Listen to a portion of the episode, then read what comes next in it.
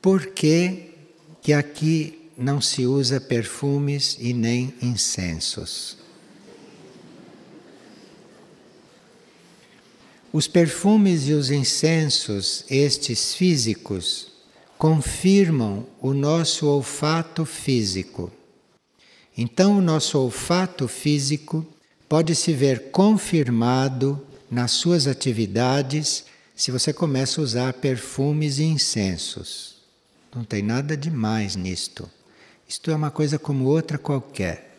Só que se você usa perfume e usa incenso, você está confirmando o seu olfato externo, o seu olfato físico, solicitando que o seu olfato físico, que este sentido seu material, se confirme.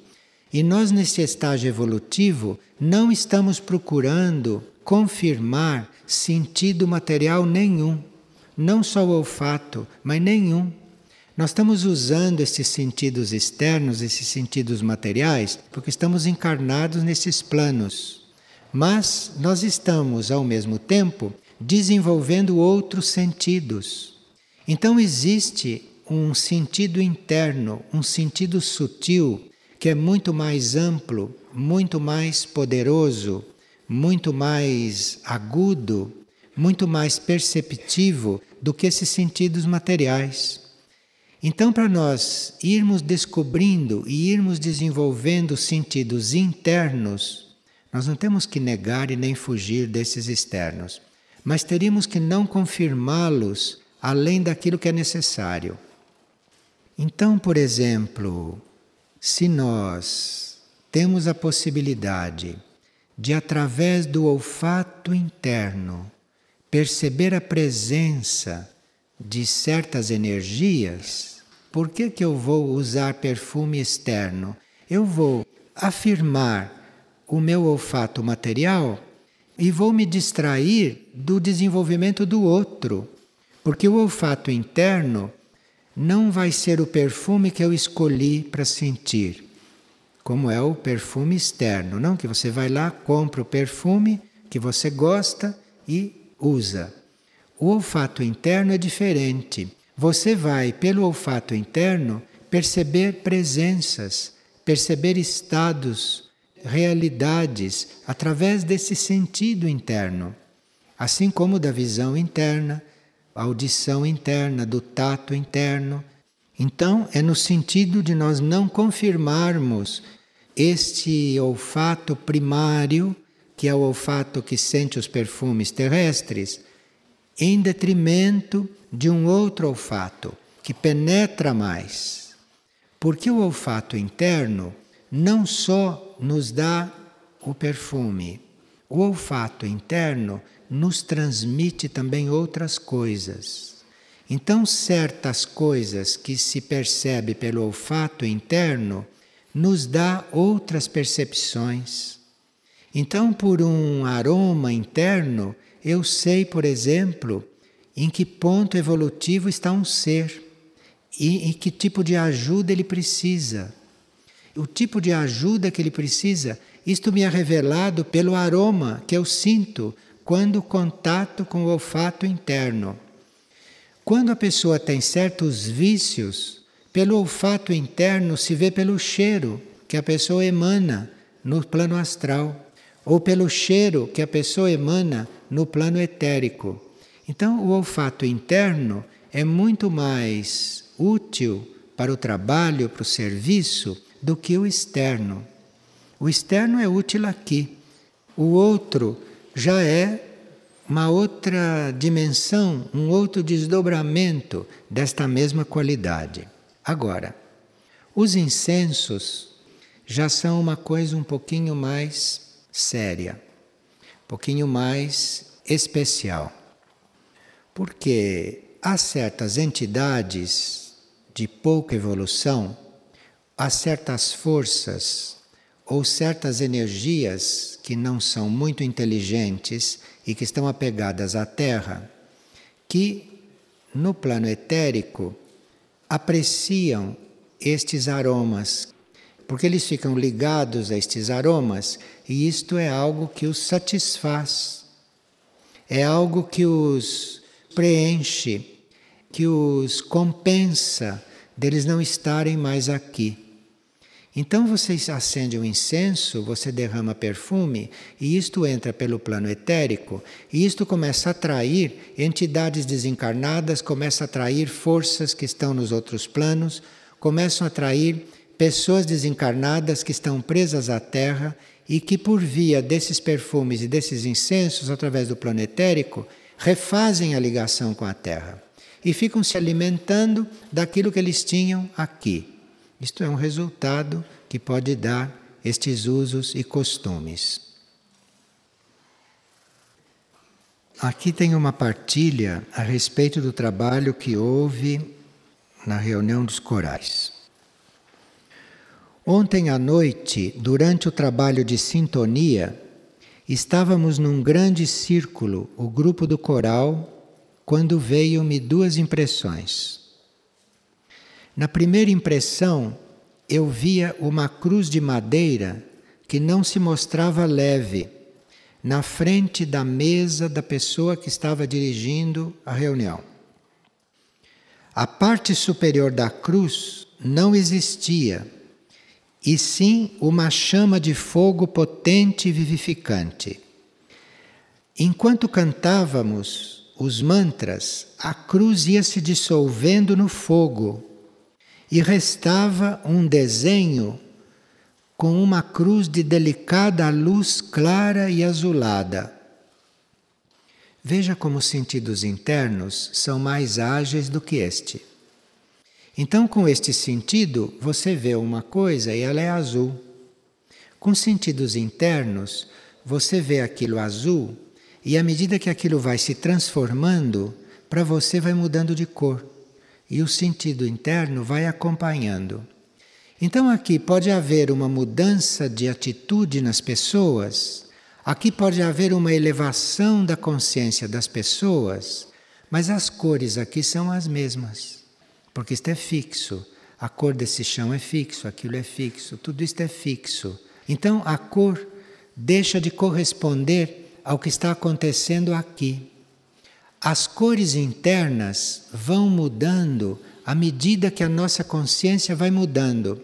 À medida que a vibração nesta sala vai mudando, à medida que o nível da reunião vai se elevando, a cor interna vai se transformando.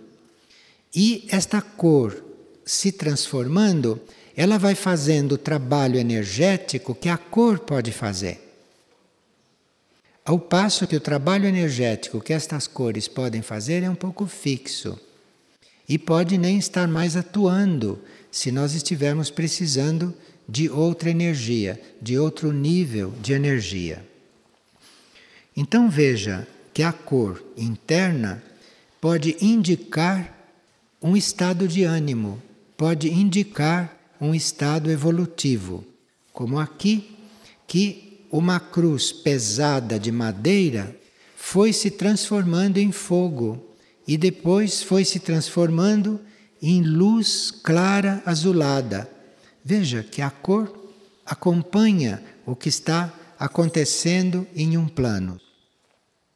Bom, na segunda impressão, se via dentro do círculo que nós encontrávamos vários equipamentos, máquinas muito antigas, com rodas de madeira muito rudimentares.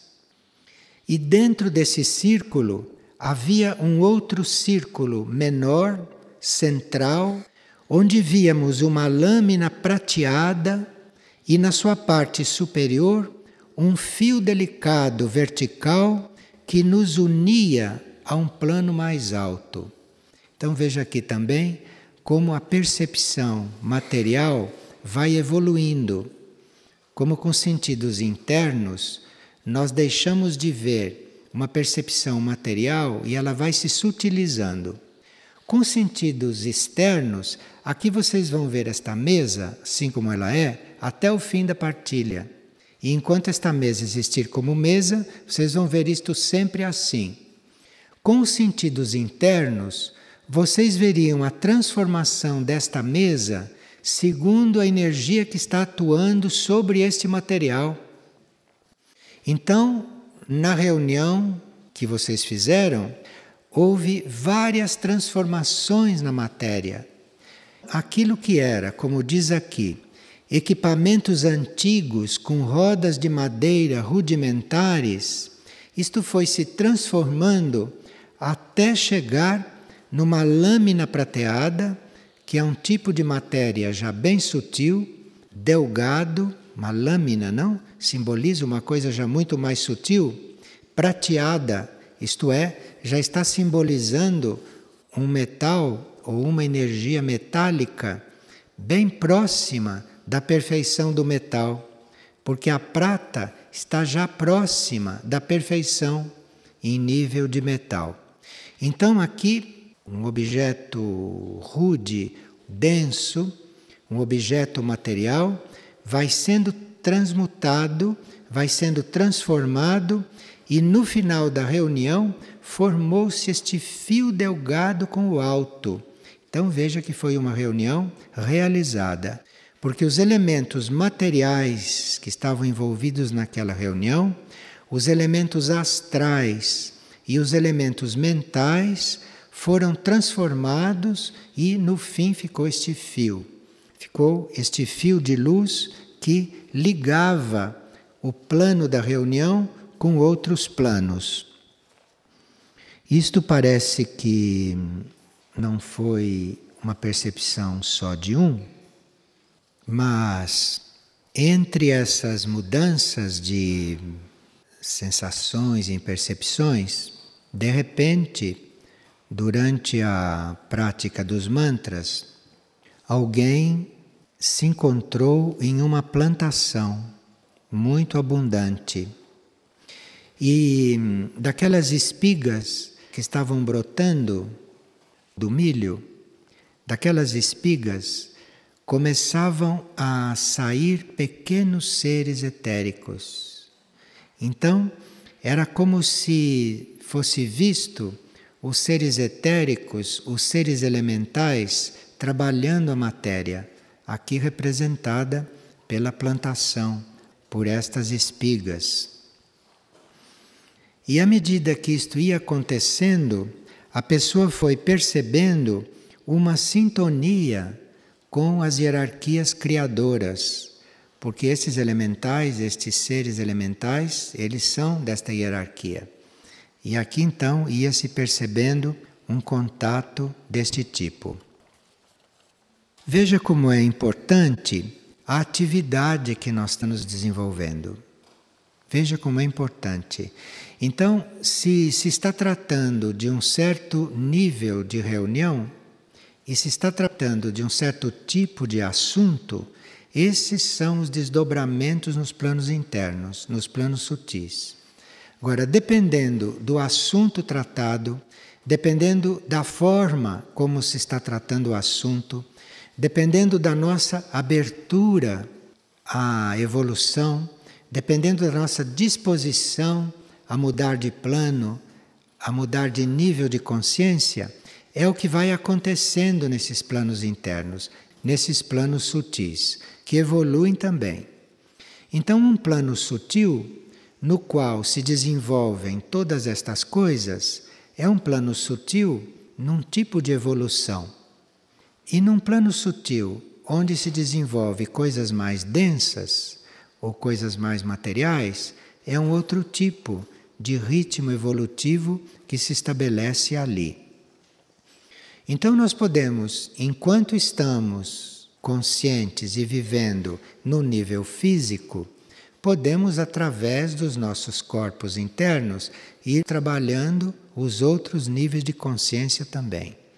Então, se a nossa mente está em assuntos elevados, no nível mental, nós estamos trabalhando de uma forma sutil e elevada.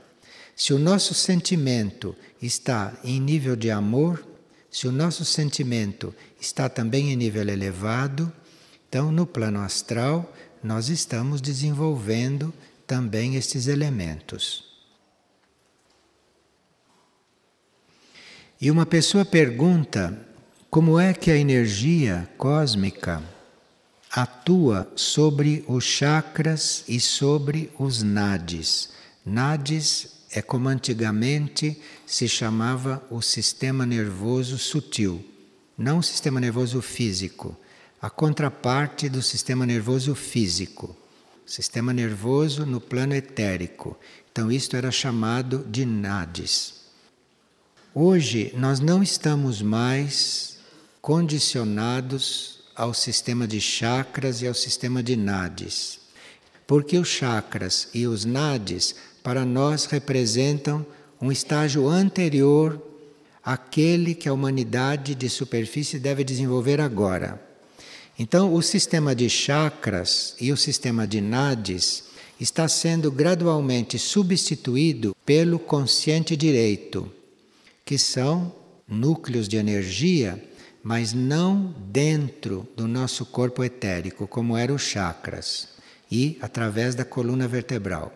Este consciente direito não está polarizado ou enfocado no nosso corpo etérico. Este consciente direito está mais destacado do nosso corpo etérico e, portanto, em contato com os nossos níveis superiores.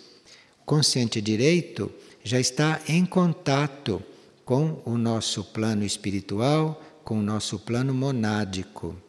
Então, isto não está relacionado à coluna vertebral.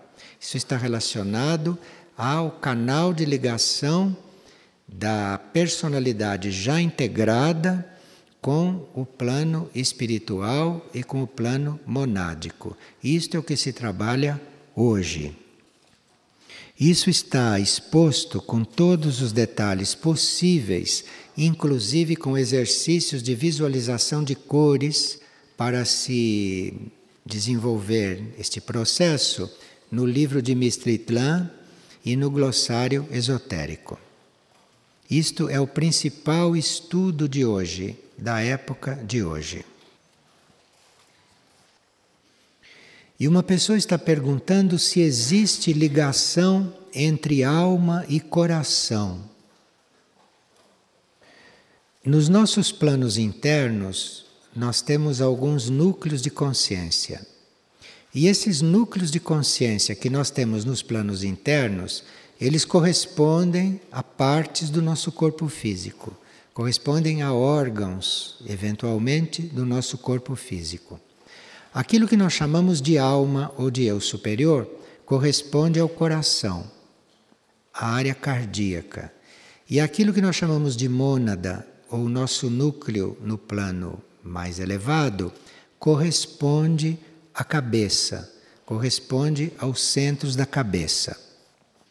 Então, se a nossa alma está se desenvolvendo e existe uma ligação da nossa alma com a nossa consciência externa, com o nosso ego, com a nossa personalidade, se existe uma ligação entre esses processos, toda a nossa área cardíaca estará bem, toda a nossa área cardíaca estará em harmonia. E se existe uma ligação entre a nossa personalidade e o que a nossa mônada, ou o nosso espírito, no plano mais elevado, está desenvolvendo, então nós teremos tudo o que está dentro da cabeça em harmonia. Cérebro, glândulas e tudo isto. Tanto na área cardíaca quanto na área da cabeça, existem glândulas físicas ainda em desenvolvimento.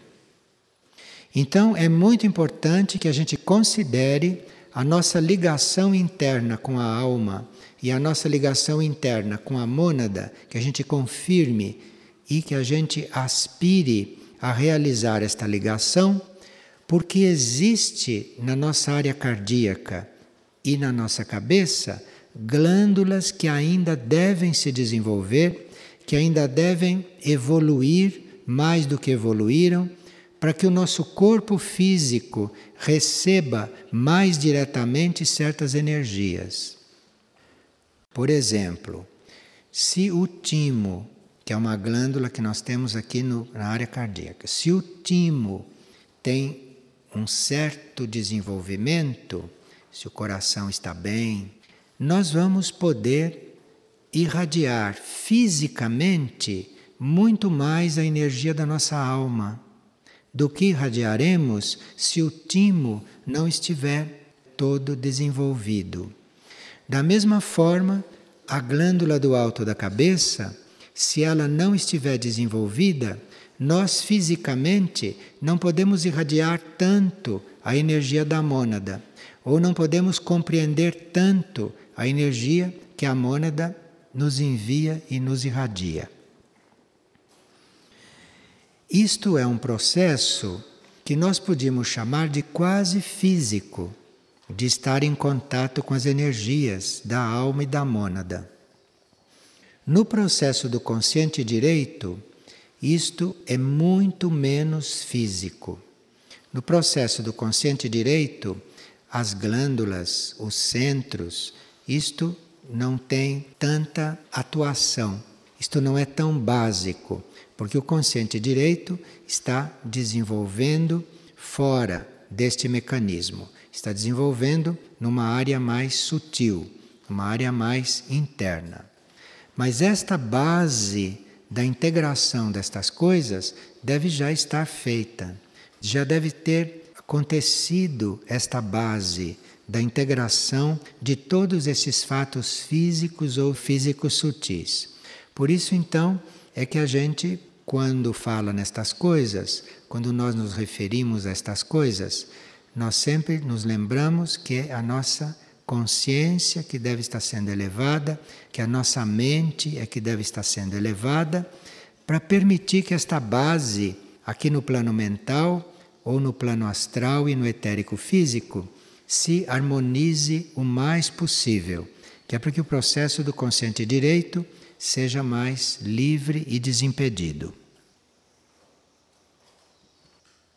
Uma pessoa está perguntando algo sobre a arte do bordado.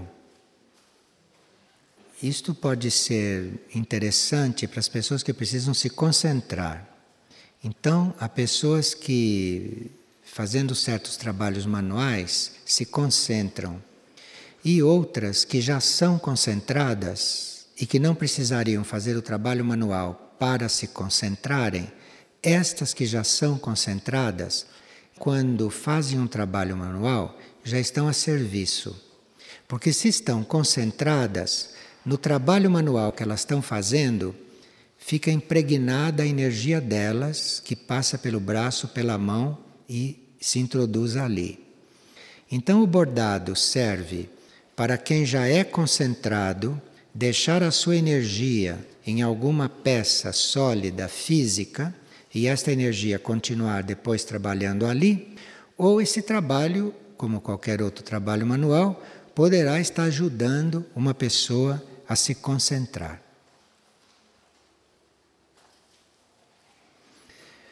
Pessoa pede que se fale mais sobre crianças e adolescentes porque nós nos sentimos muito desorientadas para guiá-las. Aqui nós poderíamos trocar em princípio esta palavra guiá-las, porque às vezes é cedo para nós guiarmos alguém. Primeiro, nós precisávamos estar já guiados pelo nosso ser interno e nós, guiados, eventualmente podemos ajudar alguém neste sentido que a pessoa está querendo. Uma forma de nós estarmos diante das crianças ou de qualquer pessoa é nós estarmos ali dispostos a aprender com elas. Mesmo que seja uma criança.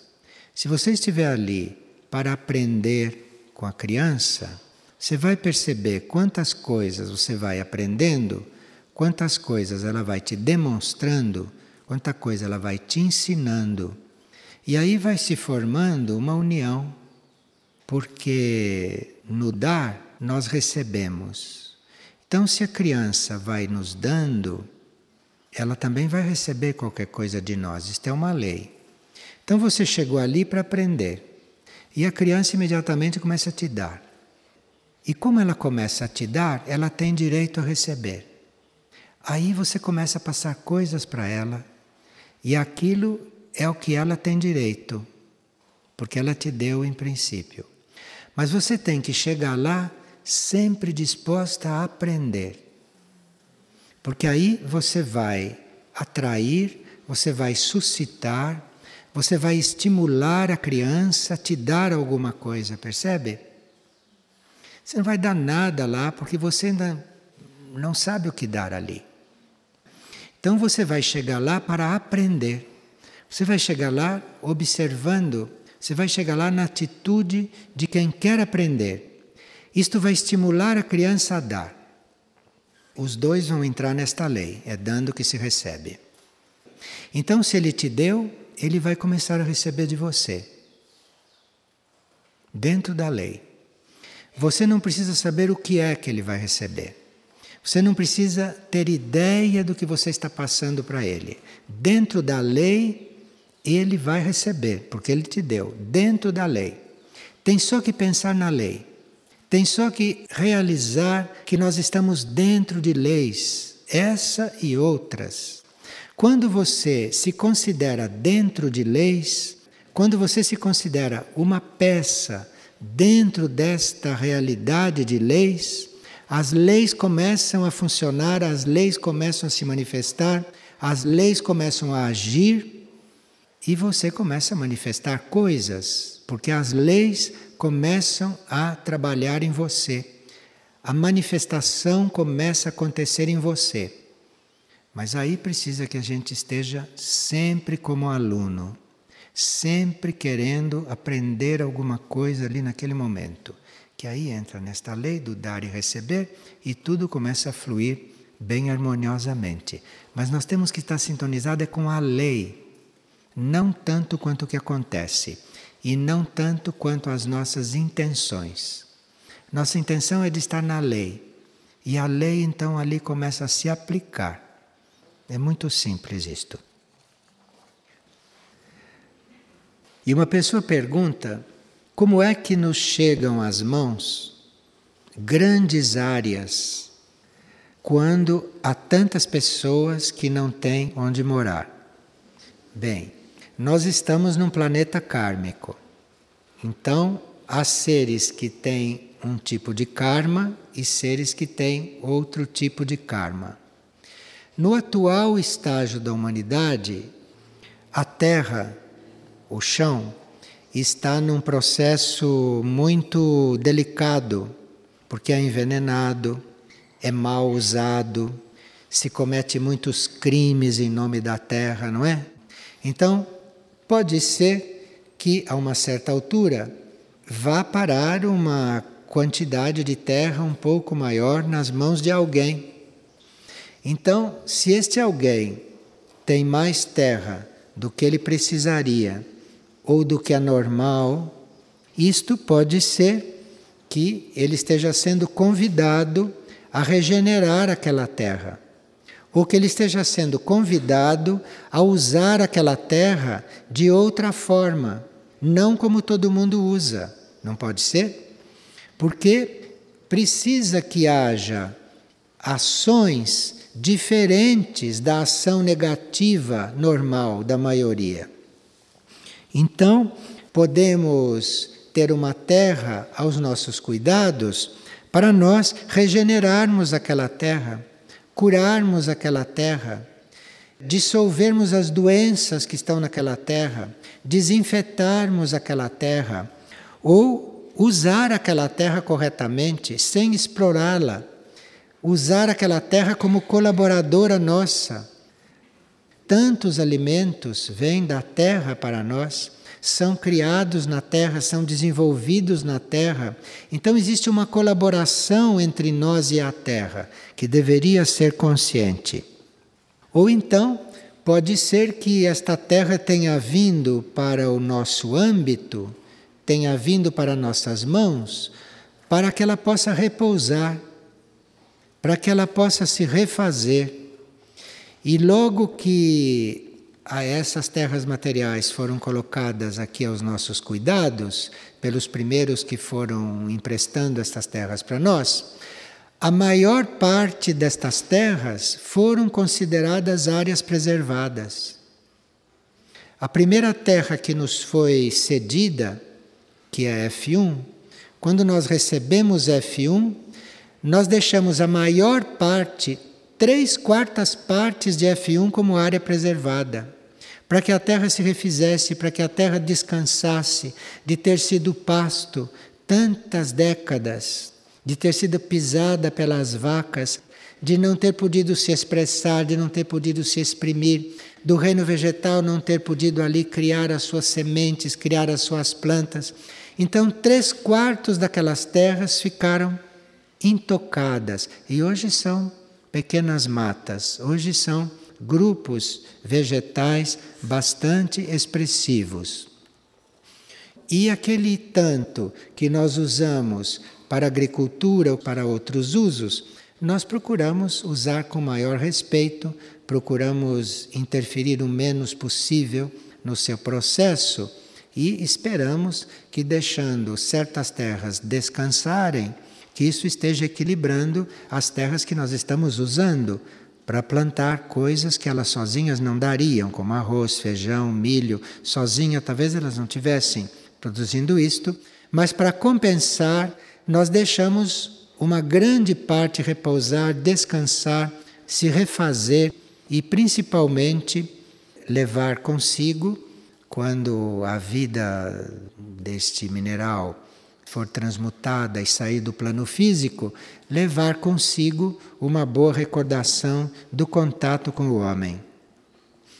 E quando nós passamos por essas matas preservadas, quando nós passamos por esses terrenos que estão com essas plantas já de tamanho médio porque ficaram em paz, quando nós passamos por esses terrenos, nós mandamos um, um agradecimento, mandamos um cumprimento, mandamos um bom pensamento, para que eles, quando se volatilizarem, quando estas plantas desencarnarem, quando este reino vegetal passar para um outro plano, um outro nível, que ele leve, pelo menos em alguns lugares, em alguns pontos, uma boa recordação.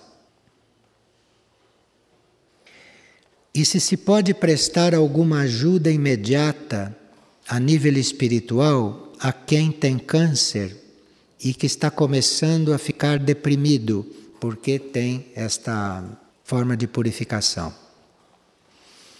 Bem, o que nós podemos fazer para ajudar, não? Em um plano mais moral e mais espiritual, é explicar para aquela criatura que o câncer é uma forma de purificação que nos vai libertar para sempre do karma de violência que a gente praticou. Porque o câncer vem para dissolver, para compensar o karma de violência que nós praticamos a violência de todas as encarnações e desta, toda esta violência, ela é concentrada nesta enfermidade e quando ela vem é como se ela queimasse toda esta violência por nós praticada. Então explique isto para a pessoa, que é para ele ver o câncer não só como todo mundo vê, que pode ser também real, mas ver o câncer também como uma forma de liberação de todo o karma de violência que ele carrega consigo, violência praticada por ele. E uma pessoa está muito mobilizada porque está observando que ela tem muitos fatores e tendências hereditárias e que há uma hereditariedade tão pronunciada que ela tem dificuldade de domá-la como por exemplo avidez excessiva por alimentos e também uma avidez sexual muito grande. E que ele acha que isto é um fator hereditário, que isso está no DNA dele. Nós sabemos que está sendo implantado em nós todos um novo código genético, que é completamente diferente deste código genético que nós temos atualmente.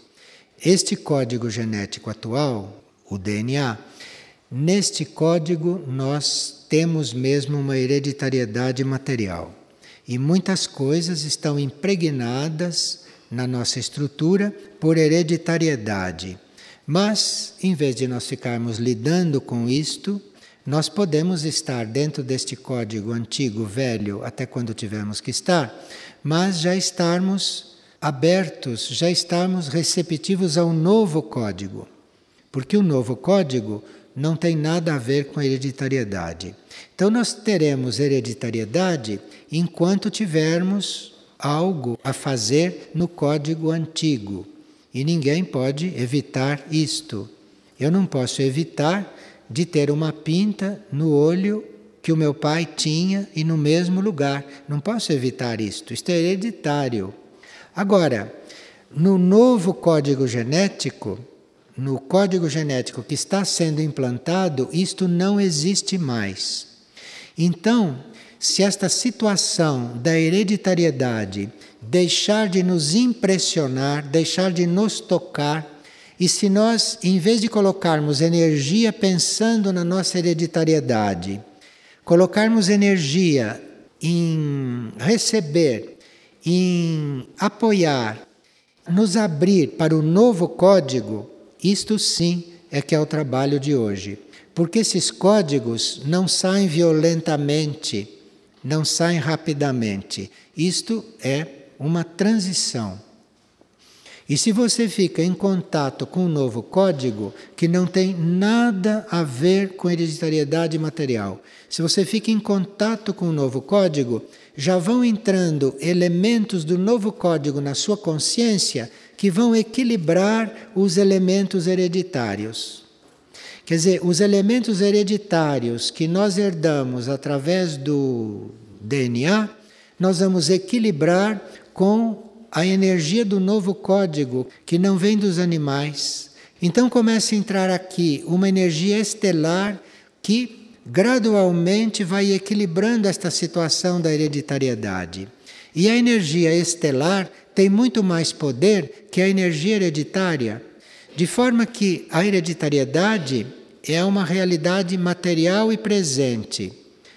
A energia estelar que é do novo código, é algo que está disponível para a nossa consciência e que, se começa a ser absorvida pela nossa consciência e recebida, começa a mudar esta nossa situação de estarmos compulsoriamente dentro de certas características.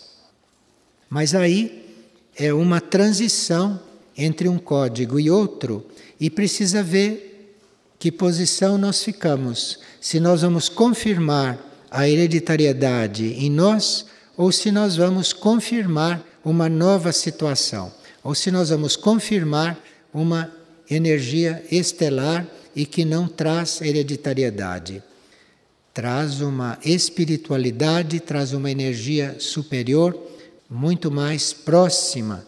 Então, com o novo código genético, se se pode falar de hereditariedade, nós estaremos herdando algo das estrelas, que é muito diferente de herdar algo desses iguais a nós, que são os nossos antepassados. Pelo menos estamos herdando coisas não de seres iguais a nós, mas de consciências superiores a nós, como possa ser uma consciência estelar.